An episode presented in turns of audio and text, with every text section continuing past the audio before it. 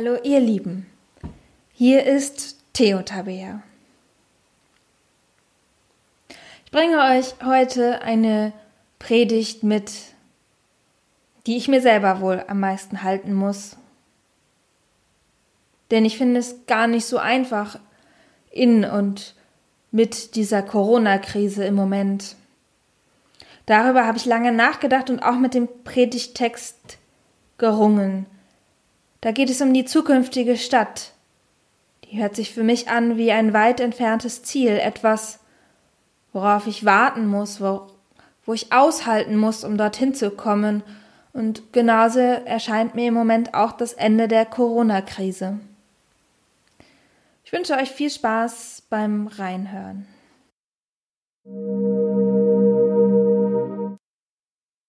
Als ich noch zur Schule gegangen bin, habe ich oft kleine Geschichten geschrieben.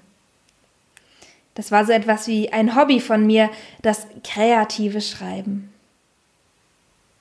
Damals habe ich eine Geschichte verfasst, die hieß Kampf mit dem Regen. Naja, was man halt so mit 13 Jahren verfasst, also eine literarische Glanzleistung war das nicht. Aber ich erzähle euch davon, weil ich in letzter Zeit auch über diese Geschichte nachgedacht habe. Sie handelt von einem Mädchen auf dem Schulweg. Es regnet. Die Regentropfen kommen dem Mädchen vor wie kleine Geschosse, die auf der Haut wehtun. Sie wird getroffen, trotz des Regenschirms. Sie hält den Schirm dem Regen eisern entgegen, wie ein Bollwerk, mit dem sie sich vorkämpft. Wenn sie zur Schule kommt, weiß sie, sie wird ein Gespräch mit dem Schulleiter haben, und davor hat sie Angst. Sie will sich ihm nicht stellen oder vielleicht auch nicht sich, sich selbst und dem, was sie angestellt hat. Ich wurde auch mal zum Schulleiter zitiert. Nicht gerade, weil ich die Wände mit Graffiti bemalt habe, wie in der Geschichte. Doch ich war schon immer ein kritischer Geist, oft so ehrlich und unbedarft die eigene Meinung zu sagen. Das habe ich auch in der Schulzeitung getan. Und bei einem Artikel wollte der Schulleiter dann doch mehr zu den Hintergründen wissen. Kampf mit dem Regen. Kampf mit einer Naturgewalt, Kampf mit einem Virus? Einem Virus, das so klein ist, dass wir es nicht sehen können, das alles verändert, das alles zu kontrollieren scheint im Moment. Viele kleine Viren, die unser soziales, öffentliches Leben bedrohen, die unser Leben bedrohen, die uns mit einem Mal ziemlich verletzlich dastehen lassen.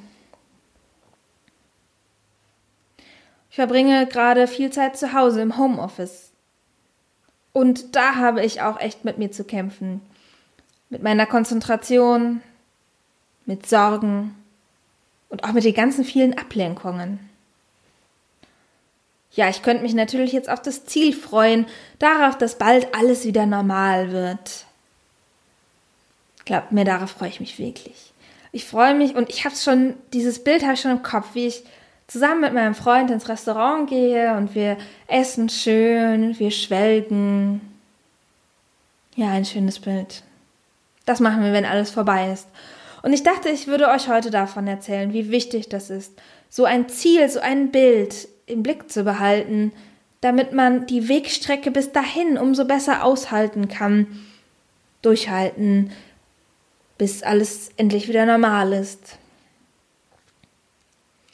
Der Text aus dem Brief an die Hebräer könnte mir das doch nahelegen, denn dort heißt es, ich lese vor, Darum hat auch Jesus, damit er das Volk heilige durch sein eigenes Blut. Gelitten draußen vor dem Tor.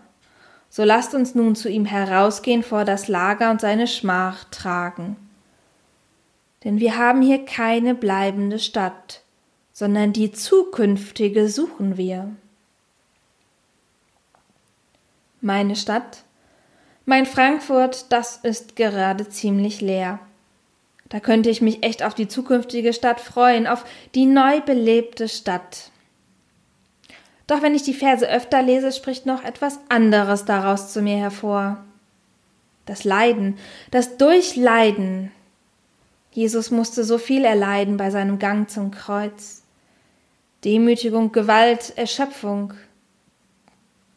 Was für ein schrecklicher Tod am Kreuz sterben zu müssen. Er musste sogar sein eigenes Hinrichtungswerkzeug noch tragen. Diese Erniedrigung lässt mir fast den Atem stocken. Ich glaube, dass Jesus nicht einfach nur stillgehalten hat. Er hat nicht einfach nur ausgehalten. Das weiß ich aus den Evangelien. Da ist einer, der mit Jesus am Kreuz hängt. Jesus redet mit ihm und er verspricht dem anderen das Paradies. Jesus verschließt nicht die Augen, seine Augen sind weit offen für die Welt und für das, was jetzt gebraucht wird. In seinen letzten Atemzügen vergibt er sogar denen, die ihn das angetan haben. Jesus ist da. Er spricht. Er ist präsent. Er nimmt seine Situation an. Und mit dieser Brille lese ich den Text aus dem Brief an die Hebräer mit einem Mal anders. Ich lese ihn dann so. Darum hat auch Jesus, damit er das Volk heilige durch sein eigenes Blut, gelitten draußen vor dem Tor. So lasst uns nun zu ihm hinausgehen vor das Lager und seine Schmach tragen, denn wir haben hier keine bleibende Stadt, sondern die zukünftige suchen wir. Diese Herr, diese Aufforderung, hört ihr das? Lasst uns hinausgehen.